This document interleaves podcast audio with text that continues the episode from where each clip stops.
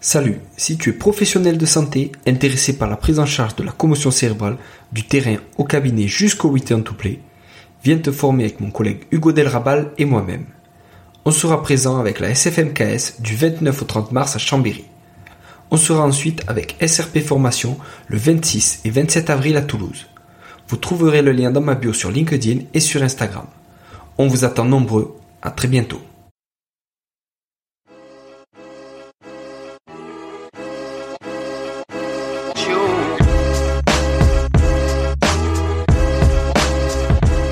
Bonjour à tous et bienvenue sur le podcast Objectif Performance, le podcast pour construire son haut niveau. Toutes les deux semaines, je vais interviewer des kinés du sport, prépa physique, coach ou autres, qui amènent et accompagnent leurs athlètes au plus haut. On parlera dans une première partie de leur parcours, d'où viennent-ils, où ont-ils étudié, voyagé et commencé leur carrière, ensuite de ce qu'ils font actuellement et de ce que cela peut nous apporter en pratique, quel est leur sujet de recherche actuel, en quoi cela peut améliorer nos compétences, et enfin, on abordera leur mentor, leur livre préféré et comment est-ce qu'on peut les contacter. Comme d'habitude, je compte sur vous pour mettre 5 étoiles à cet épisode sur nos minutes et sur Apple Podcast avec un petit commentaire. De la même manière, je vous encourage à partager cet épisode sur les réseaux sociaux, notamment en story sur Instagram. C'est ce qui me fait le plus avancer et faire connaître le podcast. Bonne écoute à tous. Salut Jérôme.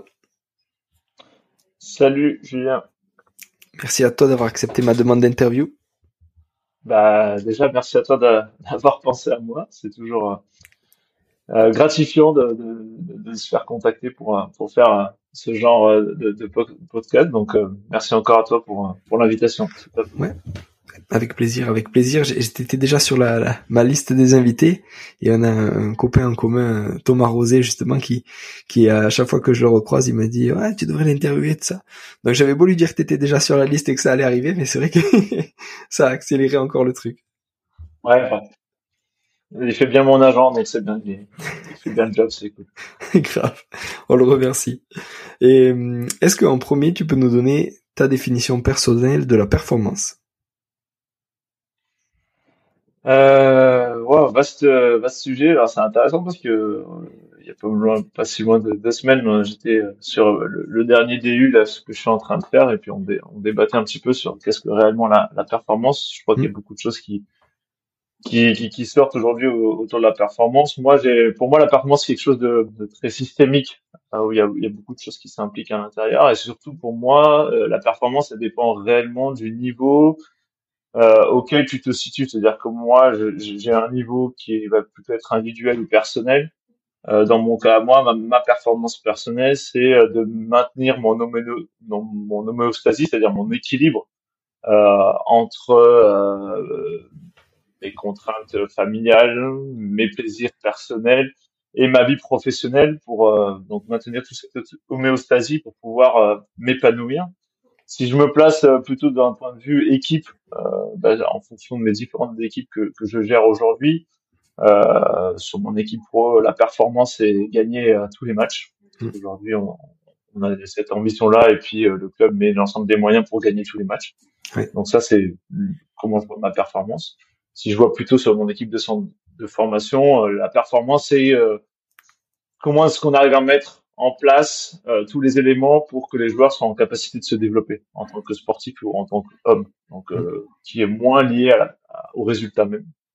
Et puis, euh, si je me place au niveau de l'institution, pour moi, la performance de mon institution aujourd'hui, c'est, et je reprends un peu une, une citation qu'avait fait Christophe Furios, mm. sur, c'est faire en sorte, en gros, d'avoir un engagement commun pour le projet de, de tout un chacun et, et en même temps de d'avoir ce, ce, ce, projet du tout dans sa globalité. C'est-à-dire que euh, il faut que l'institution en elle-même grandisse aussi. Euh, c'est comment satisfaire les besoins de chacun et les besoins de l'institution aussi. Voilà. Mmh. Top, super. Et mmh, est-ce que tu peux revenir un peu sur ton parcours Où c'est que tu as euh, étudié Où c'est que tu as commencé? Qu'est-ce que tu as fait? Euh, J'ai fait ma première partie de ma vie dans un pays catalan à, à, Perpignan. Et puis après, j'ai dû déménager pour suivre mes parents en, en Bretagne.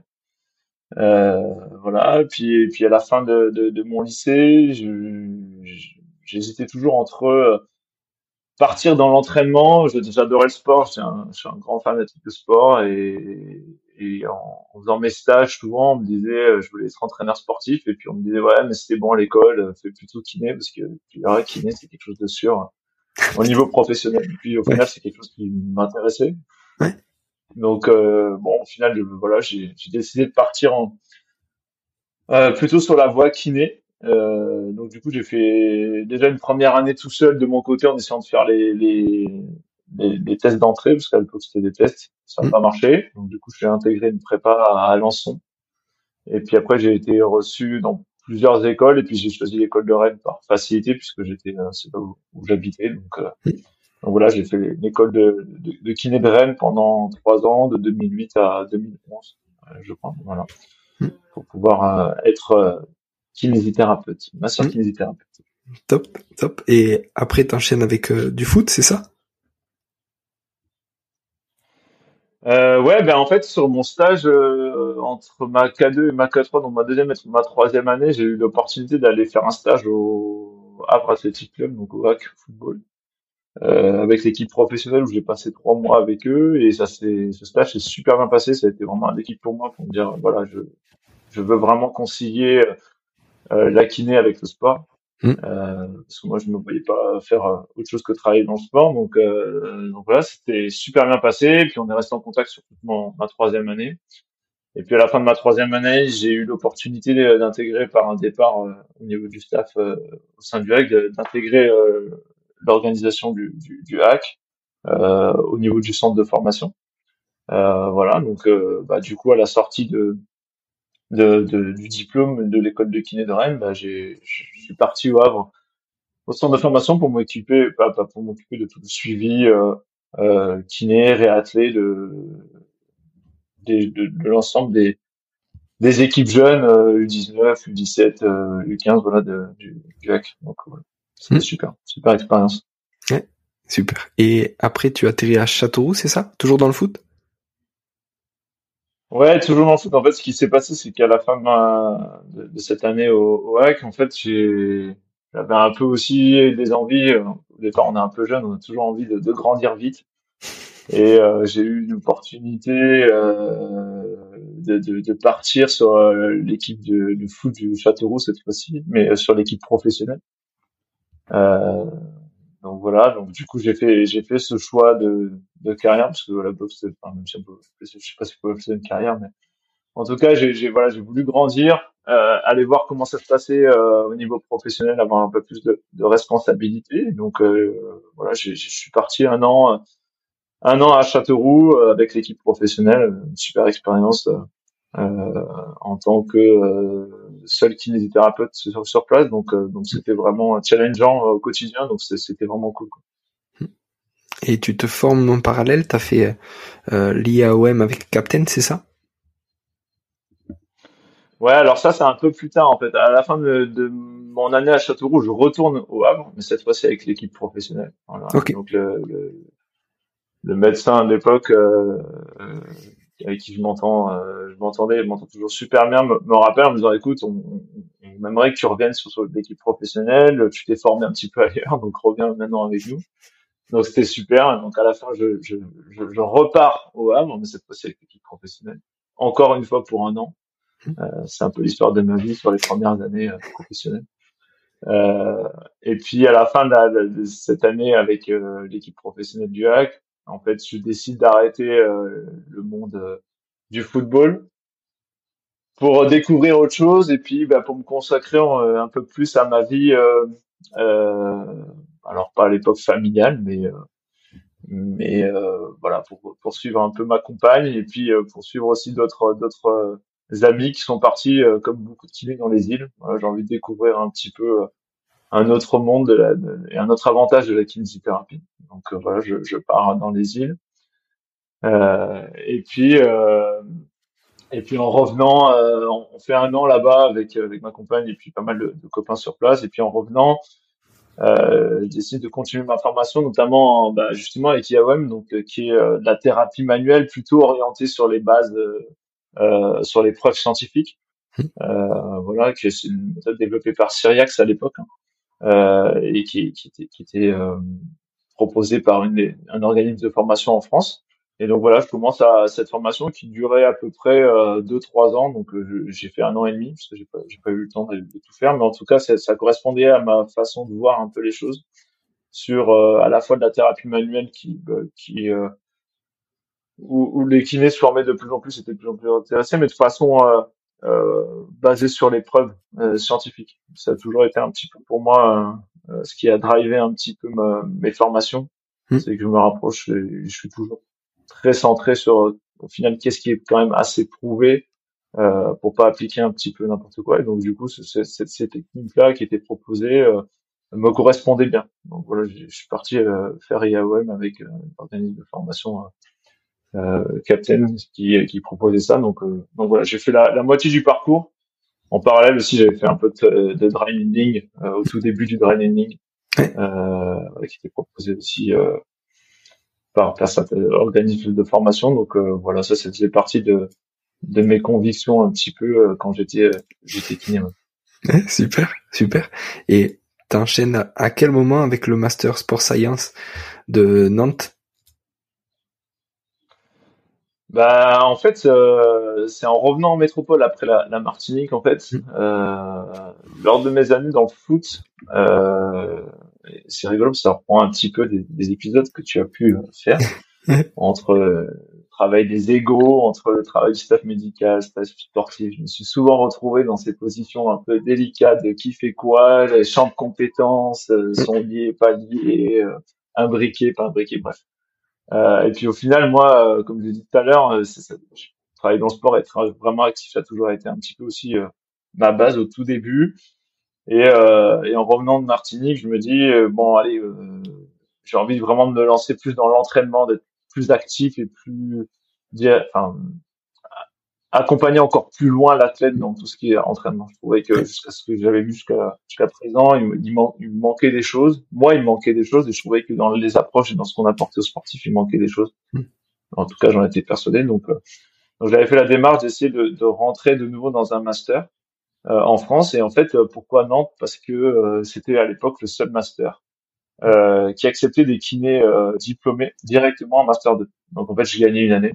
Ok et donc euh, bah, ce qui est quand même pas négociable. Mm-hmm. euh, donc du coup, je, je me dis, allez, euh, Nigo, je pars à Nantes. La plaquette était quand même intéressante. Mm. Euh, la plaquette de formation était très intéressante, avec à la fois euh, des choses euh, de enfin une approche de recherche quand même, qui est souvent plus spécifique en master 2, mais à la fois aussi des choses assez terrain avec des intervenants qui étaient vraiment très intéressants euh, notamment deux qui m'ont beaucoup marqué sur le terme de l'entraînement, qui sont Stéphane Morin et, euh, et euh, Mathieu Lacombe, hmm. euh, que j'ai un peu suivi tout au long après de, de ma formation, et qui pour moi, quand il avait présenté, était un peu vraiment ce que ce qui était un peu le modèle du sport science à, l'époque, même s'il était encore tout entre guillemets jeune. Hmm. Mais mais voilà, en gros, voilà pourquoi je pars à Nantes, et puis bah, faire ce, ce master, et puis pour me former vraiment sur l'accompagnement à l'entraînement. Et qu'est-ce que réellement l'entraînement et les, bases de l'entraînement qui qu'au final on n'aborde pas euh, en, tant que kiné ou en tout cas très très peu. Donc euh, donc c'est pour aller sur ce complément là hmm. top. Et hum, à quel moment tu te dis ben ça m'intéresse j'ai envie de pousser encore plus et je vais faire un doctorat? Tu vois à quel moment ça arrive? Et, et est-ce que tu peux nous expliquer le, le thème de ton doctorat aussi s'il te plaît? Euh, alors en fait, quand je fais mon master, j'oriente quand même sur un sur un, projet plus de recherche dans le badminton qui allie à la fois les effets physiologiques et, mentaux. On avait un gros projet avec le badminton, super intéressant. Et là, je me dis, euh, ouais, c'est bien, j'ai appris des choses, mais il manque encore plein de trucs et je veux vraiment réellement comprendre ce que c'est la recherche, notamment sur d'un point de vue méthodologique. C'est-à-dire que en fait j'avais j'ai besoin, j'ai toujours eu besoin en fait d'être assez carré. Qu'est-ce que ça comprend la la recherche? Comment interpréter les études? Euh, Et puis euh, mettre un peu le pied euh, à l'étrier, comme on dit, pour euh, savoir bah, comment est-ce qu'on mène une recherche? Qu'est-ce qu'on peut réellement en tirer? Comment voir tout ça? Donc à la fin de mon master, je suis assez satisfait, mais il me manque encore quelque chose. Et donc je me dis allez, allez, pourquoi pas une thèse. Et puis le problème, c'est qu'à la fin de mon master, bah, j'ai pas réellement d'opportunité pour faire une thèse. Donc du coup, à côté, je continue toujours en, en tant que kiné. Euh, donc j'ai fait deux, deux cabinets libéraux euh, où je continue à travailler. Et puis, euh, et puis à un moment, il y a une, une offre de thèse qui, qui, qui est publiée par, par l'INSEP, où, où sur un travail de l'analyse biomécanique, notamment en utilisant les profils force-vitesse mmh. en hockey sur glace. Et donc, je me dis, bah, à l'époque, c'est vraiment euh, récent cette idée de, de profil force-vitesse. Donc c'était beaucoup développé à l'époque dans le saut surtout. Et puis à Nantes, il y avait aussi beaucoup euh, de profils force-vitesse en, en, vélo. Et euh, le sprint commence à sortir. Et donc il y avait cette idée d'utiliser de, un peu toutes ces nouvelles méthodes là, mais appliquées au hockey sur glace. Et je me dis bah à la base vraiment la thématique était vraiment intéressante pour moi. C'était une approche que j'aimais beaucoup. Et je me dis, bah, allez, bingo, c'est, euh, c'est un peu ce que je recherche. Donc, je, je, postule, puis je me retrouve à faire les entretiens. Sauf que, bah, à la fin, heureusement, je suis, pour moi, je, je suis pris. Et puis là, je me dis, euh, waouh, tu tasses dans une thèse, euh, t'es pris en hockey sur glace. Chose que le hockey sur glace, j'avais à peu près vu 10 minutes dans ma vie de hockey sur glace. Donc, euh, je savais vraiment pas comment Et donc, je me dis, bon, ben, je me lance dans une thèse, trois ans, dans le hockey sur glace. Et tu dis, wow. Donc là, super content, mais à la fois, euh, bon, bah, un peu challengeant quand même, parce que tu arrives dans une discipline qui est aujourd'hui en France très peu développée, mmh. pas beaucoup développée, que tu ne connais pas du tout, et mmh. tu te lances dans une thèse de trois ans. Voilà. Donc, euh, je redéménage, ça faisait quand même que deux ans que j'étais sur Nantes, euh, pour atterrir à, à, à Chambéry cette fois-ci où il y avait le pôle le pôle féminin euh, de hockey sur glace. Ok. Donc voilà, moi j'étais euh, la, la, thèse euh, était en lien avec les, les, les, contraintes biomécaniques, évaluer les contraintes biomécaniques et donc l'utilisation de ces profils de force vitesse, euh, notamment sur un public féminin. Donc en fait, mm. j'étais responsable vraiment du pôle France féminin et des équipes de France féminines de hockey sur glace. Ok. donc voilà, donc je déménage sur Chambéry pour commencer cette cette thèse parce que le pôle France à l'époque était sur sur Chambéry. Donc voilà, j'ai fait un an et demi à Chambéry, puis après on a été rapatrié au centre d'entraînement national de, du hockey sur glace euh, qui se situe sur Sergi Pontoise. Ok. Euh, ce qui me permettait à la fois de d'avoir un, un, équipement beaucoup plus important et également de me, me rapprocher de mon de mon laboratoire de rattachement qui était l'INSEP. Hmm. Donc, quand tu es à Chambéry, tu es, en laboratoire de rattachement à c'est des fois pas forcément facile. Hmm. Et donc là, c'était aussi beaucoup plus facile pour finir la thèse d'être euh, à la fois Sergi et puis euh, rattaché à l'INSEP pour les allers-retours et les, interactions avec mes avec euh, avec les gens qui cadré pour ma thèse. Donc, donc voilà. Donc après, je, je, je suis parti sur Sergi pour pour finir ma thèse et finir et finir tout, tout ce travail d'évaluation de mécanique. Et, et qu'est-ce que ça a donné comme euh, comme résultat et qu'est-ce que ça a pu te euh, comment ça a pu faire évoluer aussi ta pratique? Tu vois, tes, les résultats de ton doctorat, comment ça a pu changer ton approche? Alors, tu étais nouveau dans le hockey, mais maintenant tu y es encore dedans. Et euh, en quoi ça, voilà, quoi ça a bousculé ou ça a fait évoluer tes pratiques? Euh, alors, ça n'a toujours pas amélioré mon niveau au hockey sur glace, par contre, c'est sûr.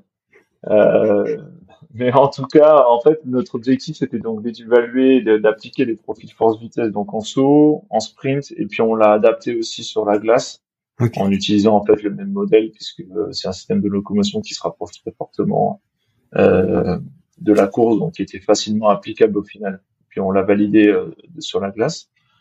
Et on a utilisé également sur notre partie un peu plus d'analyse de charge mécanique des accéléromètres mmh. euh, intégrés, euh, intégrés aux joueurs sur des matchs, des entraînements, pour essayer d'un peu d'évaluer tout ce qui était euh, contraintes de euh, freinage, démarrage, de charge, on va dire entre guillemets mécanique mmh. euh, sur les joueuses. Et euh, ça, c'était assez intéressant parce que du coup, le hockey sur glace, c'est quelque chose qu'on pourrait croire assez développé avec euh, l'attrait de la NHL par exemple. Mm. Mais au final, qui est un secteur très fermé, donc il y a des, beaucoup de choses qui se font mais qui ne se disent pas. Mm. Et, euh, dans la NHL au vu des, des, propriétés intellectuelles et puis de, de, des contrats avec les joueurs. Donc il y avait très peu de, choses qui étaient faites sur avec l'analyse d'accélérométrie. Mm. Et donc on était un petit peu les premiers à, à investiguer ça. Euh, et donc du coup c'était assez intéressant parce que du coup ça m'a permis de vraiment m'ouvrir euh, à l'étranger aussi, de pouvoir du coup euh, échanger avec beaucoup de personnes euh, outre-Atlantique qui utilisaient au final les systèmes sans trop savoir comment les utiliser ou pourquoi les utiliser. Hmm. Et euh, alors on n'a rien trouvé de révolutionnaire par rapport à ce qui se fait aujourd'hui dans, le, football ou dans le rugby. Hein. Euh, au final, on a juste appliqué un peu plus au hockey sur glace, donc un peu plus de façon spécifique. Euh, mais au moins ça a permis de mieux comprendre l'analyse, de mieux comprendre l'activité et de mieux euh, l'analyser. On avait en plus la chance, moi j'avais la chance de, les avoir au quotidien, donc ce qui est quand même rare dans le hockey sur glace d'avoir des accéléromètres au quotidien pour les, les, les les filles. Et donc euh, ça a permis aussi de mettre en place sur l'entraînement, les entraînements avec l'ensemble du staff, une programmation des entraînements, une planification des entraînements beaucoup plus précise aussi. C'est-à-dire qu'on on savait un peu mieux évaluer chaque exercice, on savait un peu mieux évaluer les contraintes du match, et donc du coup on arrivait aussi à, à, programmer notre semaine ou à planifier notre semaine euh, de façon beaucoup plus précise en lien avec euh, le développement des joueuses et ce qu'on attendait des joueuses. Donc ça c'était vraiment intéressant. Ça a permis vraiment d'ouvrir ce champ-là en hockey sur glace, chose qui était euh, pas fait ou entre guillemets si c'était fait c'était pas dit donc euh, voilà moi ça permettait aussi de mettre en, lumière ces choses -là. et est-ce que ça a eu un, impact cette meilleure programmation en fonction du profil force vitesse? Est-ce que ça a eu un impact sur les blessures de, tes joueuses ou, pas forcément par rapport aux années précédentes par exemple? Alors la problématique que j'ai eu aussi c'est que bah, en plein milieu de ma thèse j'ai eu la chance d'avoir une épidémie de Covid, donc quand tu fais une thèse, c'est vraiment pas facile. Mm. Euh, parce que quand tu planifies toutes tes toutes tes manips et que euh, bah, t'es en euh, t'es en crise de Covid, tout est euh, très aléatoire. Mm. C'était assez difficile. Donc en fait, malheureusement, sur tout ce qui est profil force vitesse, euh, j'ai eu la chance de faire uniquement ma première étude, c'est-à-dire faire les profils des joueuses sur glace et en glace et voir s'il y avait un petit peu une, une, corrélation ou euh, des ressemblances entre les, les, les différents profils. Euh, en fait, j'ai eu le, temps de faire que ça. Après tout ce qui était euh, euh mis en place d'un entraînement spécifique, malheureusement, j'ai pas pu me, j'ai pas pu le mettre en place parce que euh, j'ai jamais eu en gros huit semaines d'affilée mmh, mmh. dans cette période-là pour pouvoir mettre en place quelque chose. Donc voilà, on a juste montré que les, les, profils sur glace et hors glace étaient était au final euh, très spécifique et très différent, comme ça avait déjà été montré dans la littérature, dans différents sports d'ailleurs. Il y avait juste quelques variables qui étaient euh, euh qui, qui, étaient corrélées ou, qui, qui, étaient influencées euh, de façon égale, notamment la, la, puissance développée hors glace et sur glace était était très facilement corrélée. Ok. Donc voilà. Après tout ce qui était haute variable, c'était vraiment spécifique, mais plus à la tâche et donc à l'activité il n'y avait pas forcément de corrélation entre euh, les sauts et, et, le, et le skating, euh, à part à part cette cette notion de, de puissance. mais pas pas d'entraînement en lien avec euh, avec ces profils malheureusement. Euh, je sais qu'actuellement il y a des il y a, il y a une master là qui essaie de, de travailler là-dessus, de reprendre un petit peu ce que je ce que j'avais euh, pas pu faire. Euh, et je pense que ça serait intéressant de le faire parce que je pense qu'il y a vraiment des choses à, à approfondir. Aujourd'hui, dans, le, dans le hockey, la grosse difficulté, c'est l'accès euh, à l'entraînement spécifique de par euh, le, le, le, peu de patinoires et le nombre mm. d'heures que l'on a pour, pour réellement faire du spécifique. Et donc, si on peut arriver à trouver des moyens pour euh, pour améliorer ou les, capacités physiques en hors glace et que ce soit plus facilement transférable sur la glace, euh, notamment avec euh, l'aide de, de, de, cette méthodologie-là. Je mm. pense qu'il y a vraiment quelque chose à faire pour être encore plus optimal euh, au niveau des, des, des, préparateurs physiques ou des entraîneurs mm. euh, en hockey sur Et tu dis que du coup le le point commun entre le hors glace et la glace, c'est la puissance, c'est ça? Ouais, c'est la puissance développée, c'est-à-dire que les joueuses qui étaient les plus puissantes euh, en glace c'était également les joueuses qui étaient les plus puissantes sur le profil force-vitesse euh, sur la glace.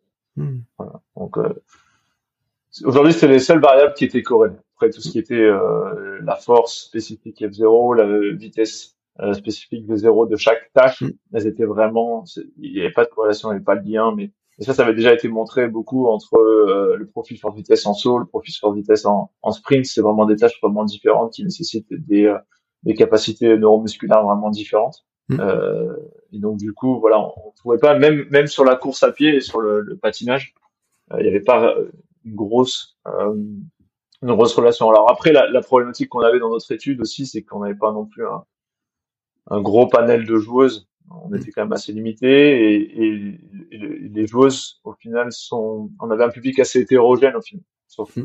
celles qu'on avait euh, évaluées on avait des très très bonnes joueuses des joueuses euh, un peu plus au niveau moyen au niveau des capacités neuromusculaires ce qui fait qu'aussi quand un, un public un peu plus hétérogène c'est un peu plus compliqué de faire des euh, des, des, relations euh, de cause à effet. Donc, euh, donc voilà. Je sais que là, par exemple, il y a, il y a, il y a des études qui sont, qui sont en train d'être faites euh, à Hockey Québec, par exemple, où là, le sample size commence à être de 200, 300 personnes. Et donc, du coup, là, je pense que les résultats vont, vont être beaucoup plus significatifs et vont beaucoup plus être intéressants et interprétables réellement parce que la population est beaucoup plus importante. Mmh. Mmh. Carrément. Et alors actuellement, tu es Head of Research and Performance euh, chez les brûleurs de loups à Grenoble. Est-ce que tu peux nous expliquer quel est ton rôle et, et qu'est-ce que tu fais là-bas? Euh, Alors aujourd'hui, en fait, j'ai deux, deux casquettes. J'ai la casquette euh, donc plutôt attachée, ce qu'on pourrait dire à la performance, euh, même si encore une fois, le, chef de la performance, c'est plus l'entraîneur ou le manager général ici. Hein. Mais euh, en gros, je, je, je, je m'occupe et j'organise un petit peu tout ce qui est trait, donc préparation physique et tout ce qui est autour de la performance sur la glace, c'est-à-dire nutrition, euh, sommeil, euh, problématiques euh, ou accompagnement euh, mental, psychologique. Voilà, en gros, tout ce qui touche autour de la performance sur la glace, c'est moi qui coordonne euh, toutes les actions que l'on met en place pour optimiser et pour faire en sorte que les joueurs soient en bonne santé pour performer sur la glace. Voilà.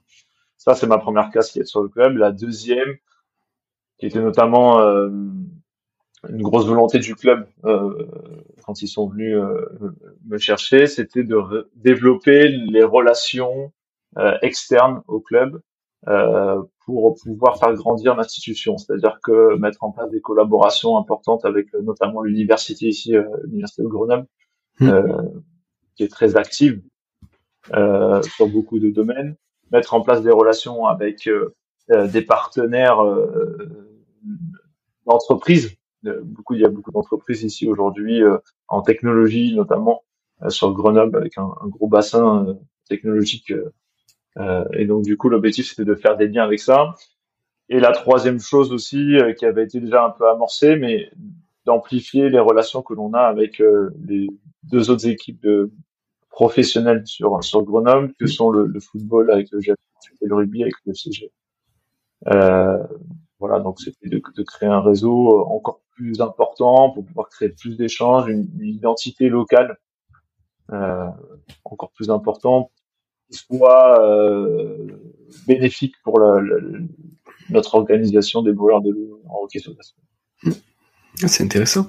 Et hum, justement, dans votre staff, euh, combien vous êtes, tu vois, en préparation physique, en, kiné, en staff médical, combien vous êtes par rapport à, euh, on va dire, aux autres équipes professionnelles de Grenoble? Est-ce que vous mettez un, un staff en commun ou des, des trucs comme ça? Est-ce que vous réunissez aussi ou, Comment vous faites? Aujourd'hui, sur les bowlers de loup, euh, moi j'ai trois stagiaires qui sont sur euh, donc la, SSP qui comprend en fait l'équipe professionnelle et l'équipe du centre de formation, donc les U1. Hmm. Donc j'ai deux masters 1, un, un étudiant en BPGEPS Altero. Et il y a moi et euh, il y a un kiné Thomas qui est à la fois kiné et qui s'occupe, qui est à la fois aussi la, qui la casquette préparateur physique, il a une licence en préparation physique aussi, donc il gère notamment tout ce qui est réathlétisation. Voilà. on, a, on a deux profils similaires tous les deux, on a un cursus kiné et préparation physique, ce qui nous permet des fois de se détacher, de déléguer des, des tâches. Hmm. Et euh, donc lui s'occupe euh, notamment beaucoup de la de la réutilisation. Donc en final, ça fait euh, deux personnes à temps plein plus trois stagiaires, donc ça fait quand même cinq personnes hmm. pour deux équipes, ce qui est comme enfin une troisième équipe puisqu'on a, dans notre écosystème aujourd'hui, on a aussi l'équipe de, de Chambéry que l'on accompagne sportivement et et au niveau de la préparation physique. Donc ça fait cinq personnes pour trois équipes, qui permet de, de, de, faire quand même du bon travail. Aujourd'hui, on a réussi à développer ce, ce, ce, département, si on pourrait dire, ou mmh. cet ensemble, euh, et, on commence vraiment à devenir performant parce que euh, bah, on a un nombre suffisant pour pouvoir, euh, je dirais pas individualiser, mais en tout cas euh, créer des groupes et donc euh, orienter un peu plus nos, nos, entraînements au point de vue de préparation physique et accompagner un peu mieux. Après, sur la mise en relation avec les autres structures, euh, pour le moment, c'est surtout beaucoup de discussions, d'échanges. Euh, on a fait aussi du, pas mal de prêts matériels, notamment euh, le, le, FCG qui nous a prêté pas mal de fois le, du matériel, notamment le radar. Ils utilisent beaucoup, ils, utilisaient beaucoup le, le profil Force Vitesse. Euh, ils l'utilisent d'ailleurs toujours beaucoup. Euh, ils nous ont prêté aussi une fois le 1080. Voilà, l'objectif c'est aussi la mise en commun au-delà de la, des personnes, du matériel aussi entre les structures, parce que c'est du matériel, qui est quand même assez onéreux. Donc l'objectif c'est de, pouvoir euh, mutualiser toutes ces choses-là, tous ces investissements-là. Mais l'objectif maintenant c'est l'université d'ailleurs a créé une, espèce de d'organisme, enfin, euh, a, créé une entité euh, qu'on appelle le centre d'aide aux sportifs d'excellence sur la sur la région où il regroupe également donc l'ensemble des sportifs de haut niveau et les, trois clubs de, de sport copro. L'objectif c'est qu'on se regroupe assez régulièrement pour échanger au maximum que ce soit sur des, des problématiques euh, plus plus euh, individuelles, mais aussi des problématiques que l'on rencontre et qui sont communes à, tout, à l'ensemble des structures. donc, il y a une réelle volonté là-dessus de, de, de, quand même de mutualiser le maximum de choses, même si euh, on le sait, qu'on sait au quotidien, chacun a son euh, rythme très très important. C'est toujours euh, assez délicat de se détacher du temps pour aller à droite à gauche, mais on essaie quand même au maximum de le faire ou de se donner des nouvelles ou, de créer des temps quand même informels pour pour le faire. Hum. Ah, c'est super. C'est c'est je trouve que c'est un énorme projet et puis j'ai envie de voir ce que ça va donner dans les années qui viennent tu as parlé de trois équipes euh, pour cinq et une équipe de hockey, c'est combien de joueurs? Tu vois, combien de joueurs vous gérez à cinq? Euh, Aujourd'hui, on a une équipe professionnelle de 23 joueurs. Euh, Chambéry, l'équipe de Chambéry, ils sont à peu près euh, pareil, 23 joueurs, 20-23 joueurs, et on a on a une équipe U20 de 25 joueurs. En gros, en tout et pour tout, parce qu'il y, y, a beaucoup de mutualisation des joueurs aussi. Il y a des joueurs pro hmm. qui peuvent redescendre sur Chambéry, euh, voilà, qui est un peu notre équipe réserve. Il y a des U20 qui montent euh, sur Chambéry aussi. Donc en gros, ça fait quatre, un petit peu moins de 80 joueurs à, gérer euh, au quotidien, avec euh, avec trois staffs différents. mais encore une fois, la, volonté de aujourd'hui des brûleurs de loups et de l'institution, c'est malgré ces trois équipes, malgré ces trois, trois staffs, c'est d'avoir une, une, identité commune, une ligne de conduite, un, projet commun euh, pour allier entre euh, allier le développement de nos jeunes vers la performance de notre équipe pro et donc de pouvoir dans notre écosystème à nous que, que, que le club a créé que chaque joueur puisse se développer à chaque moment et à chaque âge pour euh, à la fin euh, avoir le maximum de joueurs que l'on a formés nous dans notre équipe pro. Voilà, ça, en gros, c'est le projet idéal que l'on a euh, aujourd'hui qu'on essaie au maximum de mettre en place. Il y a toujours des petites failles, mais en tout cas, on, on a cette réelle volonté, on met tout en place aujourd'hui pour, pour tendre vers ce, ce, ce perfectionnement euh, là, et puis cette identité-là. Ok, top. Et est-ce que vous avez des projets de recherche avec les brûleurs de l'eau actuels? Est-ce que tu vois, on a parlé de ta thèse et de de, de quelqu'un qui prenait aussi la suite. Est-ce que voilà, est-ce qu'il y a des projets là-dessus?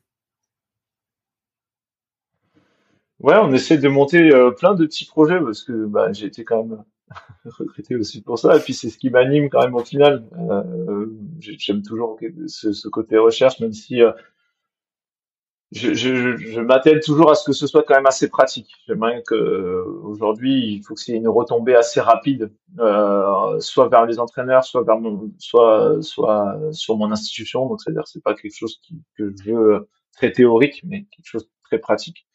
Euh, donc on, on, met en place plusieurs petits projets. On, on, a continué un peu sur le profit force vitesse. On a fait du, du répétition de sprint. On est en train de, de, de finaliser ça pour cet été euh, sur le, le, profil force vitesse, voir un petit peu comment ça évolue avec la répétition de sprint. On a eu un versant, on a une grosse problématique nous aujourd'hui dans le hockey sur glace, notamment en France, c'est euh, euh, la récupération avec les nombreux matchs et les déplacements qui sont en bus couchette. Euh, moi, quand je suis arrivé dans le hockey sur glace masculin en Ligue Magnus, là, ça m'a un peu choqué. Enfin, en tout cas, c'est pas choqué, mais en tout cas, c'est une problématique qu'il faut vraiment prendre en compte.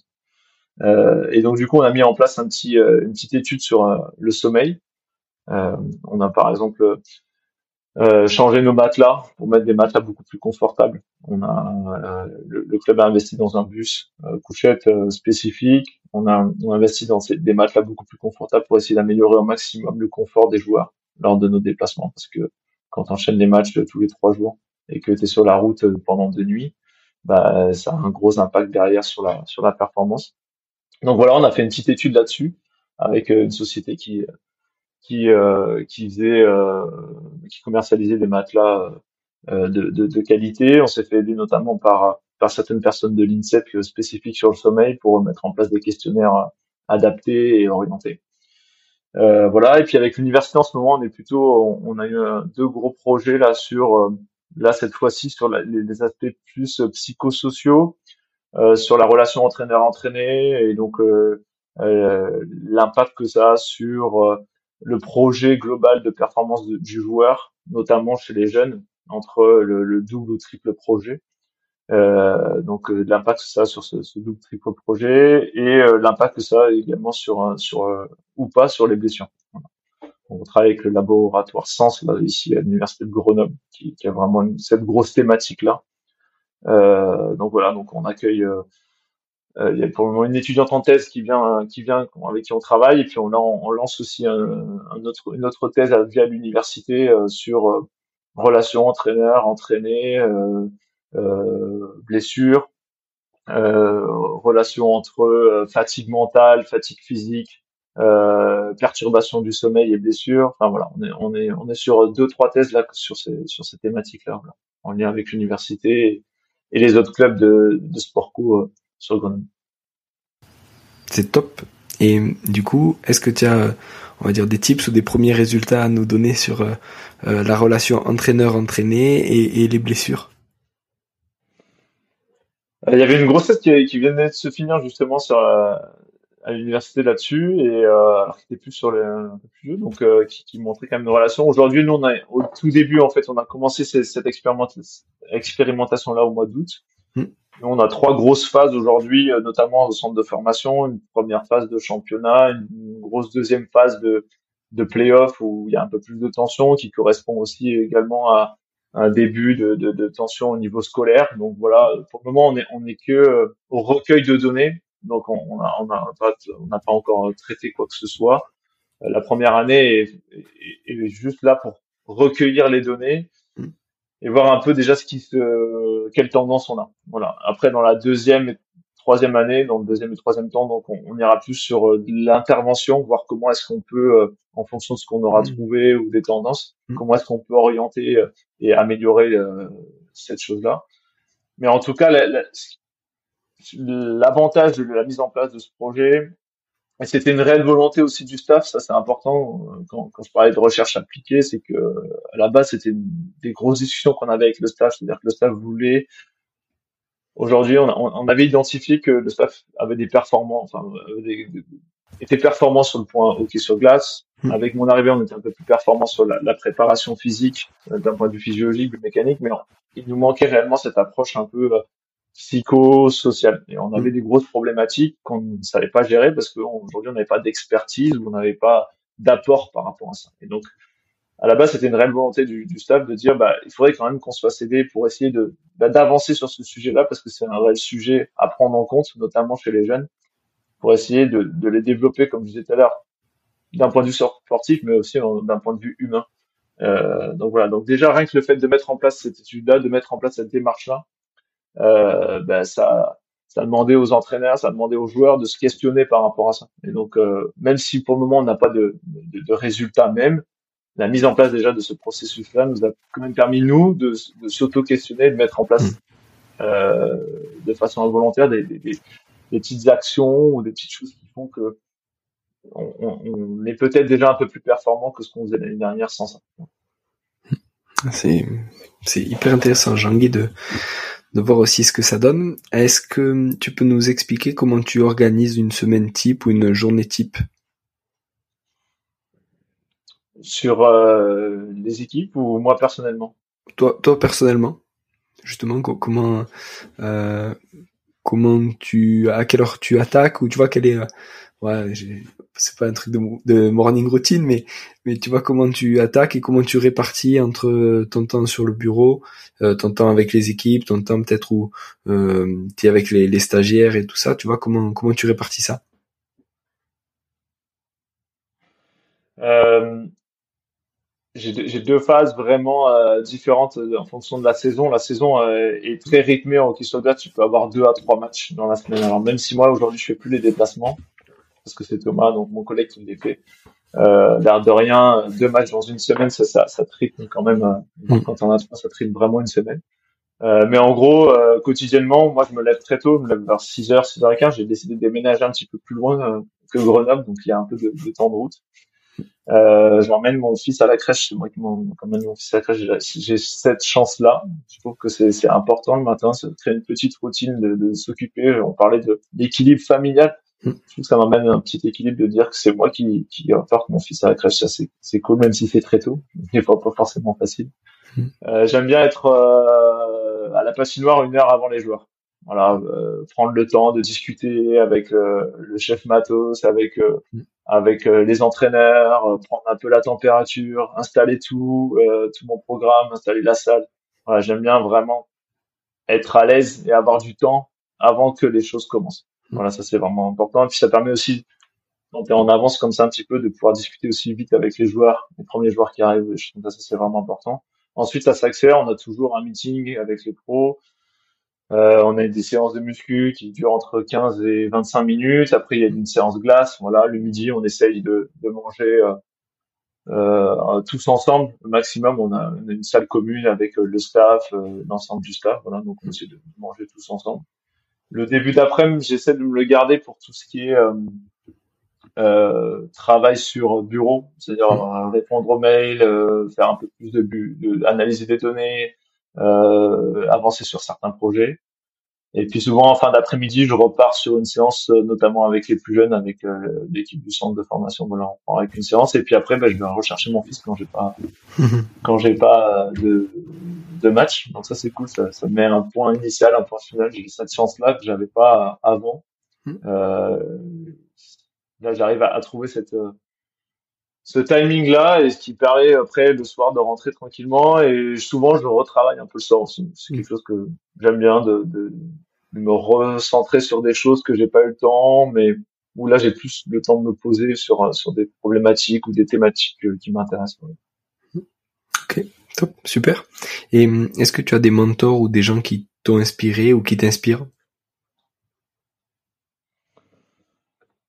Euh des mentors, je sais pas si c'est des mentors, en tout cas c'est des gens euh, sur qui j'aime bien sur chaque discipline qui a trait, ce qu'on disait tout à l'heure à la performance sportive, j'aime bien avoir des, des gens de référence. Euh, voilà, je sais pas c'est quoi la différence entre la référence et le mentor, mais voilà, j'ai des gens, par exemple, euh, mon entraîneur en thèse en, physiologie, Franck Brocherie, sur qui euh, dès que j'ai des problématiques physiologiques ou quoi, bah, je, je m'appuie. Euh, voilà, je parlais de Mathieu Lacombe que j'ai découvert en, en STAPS euh, à Nantes à l'époque euh, en 2015 voilà bah c'est quelqu'un que bah, je, je, et que j'ai eu par, pour ma thèse aussi sur mon comité de suivi, voilà, que, que je regarde attentivement sur son parcours, sur ce qu'il met en place. Je trouve ça vraiment super. Tout ce qui est à travers l'entraînement, j'aime bien, euh, voilà, et, la critique par rapport à, beaucoup de choses sur Stéphane 1. Voilà, j'ai des gens comme ça que je, avec qui je discute et à chaque thématique, j'ai une ou deux figures sur lesquelles j'aime bien me reposer ou discuter ou interroger, euh, voilà. Mais c'est pas, c'est pas, il n'y a pas un mentor en gros. C'est vraiment plusieurs personnes sur chacun des champs euh, de compétences que, que qu'ont ces personnes-là, sur lesquelles j'aime bien m'appuyer entre guillemets. Mmh. top, top. Et en termes de livres, est-ce qu'il y a des livres qui t'ont marqué dernièrement ou qui t'ont marqué euh, tout court? Euh, ouais, alors dernièrement j'ai eu un livre que j'ai beaucoup apprécié euh, de Fabrice Boquet, euh, L'important c'est les trois points. Fabrice Boquet aujourd'hui c'est le DG de Nice, il est parti à Nice, je crois. donc c'était sur sur Lorient son livre, et je trouve ça super intéressant parce que c'était une des premières fois où je lis un livre euh, sur bah, au final qu'est-ce que c'est de gérer un club? Je, je trouvais ça vraiment intéressant qu'il puisse s'ouvrir comme ça et, et, partager vraiment son expérience. Euh, chose que souvent on dit toujours c'est un peu secret ces choses-là, mm. on n'essaie pas de développer ces, ces recettes, ces choses comme mm. ça, comment ça se passe ou quoi. Et j'ai trouvé ce livre super intéressant parce que c'est très simple au final mais au final, c'est la vérité du quotidien et je trouve ça vraiment très intéressant. Euh, voilà, actuellement sur mon, mon chevet là, je viens d'acheter le dernier livre de Mathieu Lacombe justement, Football Intelligence, voir un petit peu mm. comment le traitement des données peut, peut essayer d'orienter. Après, euh, voilà, je fais le DU euh, optimisation de la haute performance collective. J'aime bien mm. aussi tout ce qui est aspect mental avec le livre La dimension mentale en revue de Michael Campo. Mm. Voilà, puis après sinon, euh, c'est plus des beaucoup de podcasts aussi, bah euh, le tien, puis des, des, des, certains podcasts spécifiques au hockey sur glace, hmm. ou euh, en anglais aussi, passer par de podcasts, voilà, que j'aime bien d'écouter, voilà, dès qu'il y a des petits des petites choses qui sortent, voilà, que ça permet euh, sur le trajet de se tenir toujours un peu au courant, hmm. c'est cool. Ah, c'est top. Top, super. Et alors Jérôme, est-ce que si on a des questions, où c'est qu'on peut te joindre Est-ce que tu as un réseau social où tu es le plus actif ou comment on fait? Euh, je suis pas forcément actif sur les réseaux sociaux, mais en tout cas celui que je regarde, en fait, je suis pas actif. Je, je, je n'écris pas beaucoup de choses euh, sur les réseaux sociaux. Euh, J'aime pas trop dévoiler, ma vie, euh, ma vie euh, globalement. Mm. Celui que j'utilise beaucoup, énormément même, mais d'un point de vue professionnel, c'est Twitter. Twitter. Vraiment beaucoup sur Twitter. Euh, je commence à être un peu sur LinkedIn aussi, à regarder de plus en plus, mais voilà, aujourd'hui, j'utilise 95% du temps Twitter pour professionnellement déjà. Euh, mmh. Ça me permet euh, moi de rester souvent à la page et puis euh, mmh. même personnellement j'ai des choses que j'aime. Ok, ok, super. Jérôme, merci beaucoup déjà pour le temps passé, c'était super. merci à toi. Ouais. C'est cool, c'était la première fois pour moi et belle expérience en tout cas. Ouais, super, super. Et ben, j'espère à une prochaine, en tout cas. Avec plaisir. À la prochaine. Salut Jérôme. Voilà, merci d'être allé au bout de cet épisode, j'espère que vous êtes régalé autant que moi. Si vous voulez m'aider, le mieux est de partager cet épisode au plus grand nombre. Parlez entre vous, débriefez-le que ce soit en live ou sur les réseaux. Qu'en avez-vous retenu? En quoi cet épisode peut vous aider à construire votre haut niveau? N'hésitez pas non plus à me faire un retour ou à me proposer des personnes à interviewer, je répondrai avec plaisir. À très bientôt pour un nouvel épisode.